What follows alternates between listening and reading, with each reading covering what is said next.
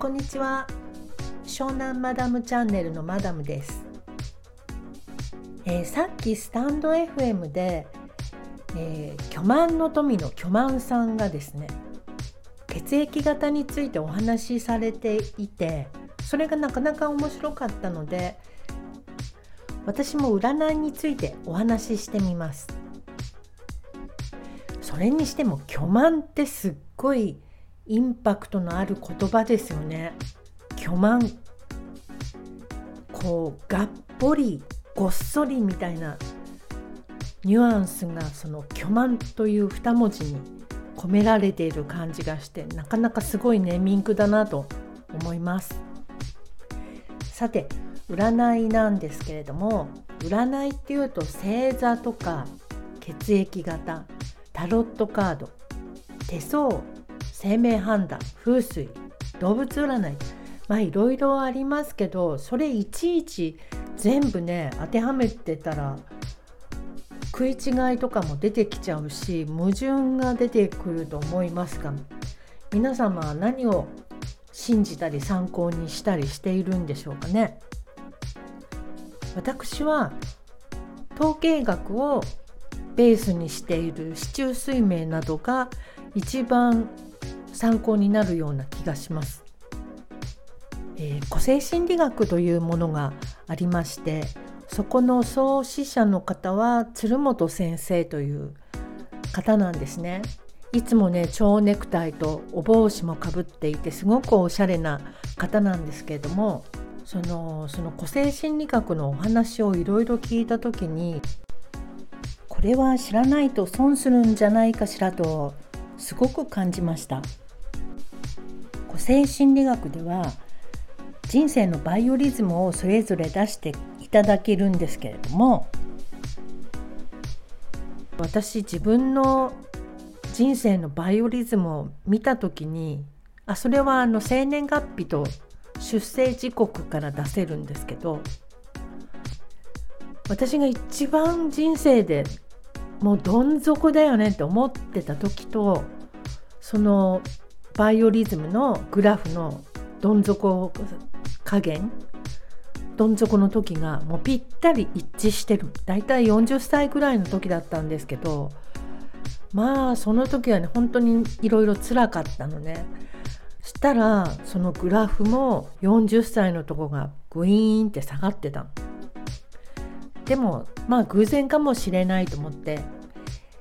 ちょっと知り合いの経営者の方のね生年月日お借りして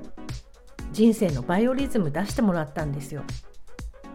そしたらその方は34歳の時が一番どん底になっていたのね。でその方に34歳の時ってどんな感じだった？って聞いてみたんです。あの個性心理学がどうのこうのとか人生のバイオリズムのこととかは話をしないでね。ただ34歳の時どんな人生でしたか？って聞いてみたらもうね取引先が倒産してしまって奥の負債を出して会社を畳もうかどうしようか思った年だって言ってました。それを聞いた時にわすごいぴったしやっぱり当たってるのかなってって思いましてでその鶴本先生はですね犯罪者が出るとねその加害者の生年月日をなんとか入手して人生のバイオリズムをいつも確認するんですって。でまあ名前は出しませんけど今までにあったさまざまな事件のね加害者のバイオリズムが犯罪を犯した年にはマイナスになっている。ちょっと怖いと思いませんか？これまあ偶然って思えばそれまでなんですけども知ってると知らないではこれ知ってた方が良くないかなって思うんですよね。例えば来年が自分の人生のどん底だとしたらどん底だからって悲しむのじゃなくってまた上がっていくんだからさ人生の波っていうのは。それ知ってたらあの用心するっていうか注意することができるような気がするんですよね。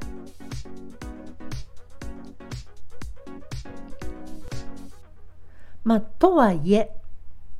人生っていうのは予期せぬことの連続だからこそ面白いってものなのでまあそんなね占いにこういちいち左右されてたらもったいないとは思うんですけどまあでも頭の片隅に置いといてもいいことなのかなってちょっと思っています。ちなみに私の人生の第2のこうマイナスの波があと2年後に来るんですよ。だから今結構下り坂な感じみたいなんだけどまあでもいいかなと思って。そういうね占いが悪いから自分もダメだというよりもまあ注意しながらそういう運命も自分の力でねじ伏せてみせるぜみたいな意気込みも大切かななんて思ってます。はいということで今日は占いについてお話ししてみました。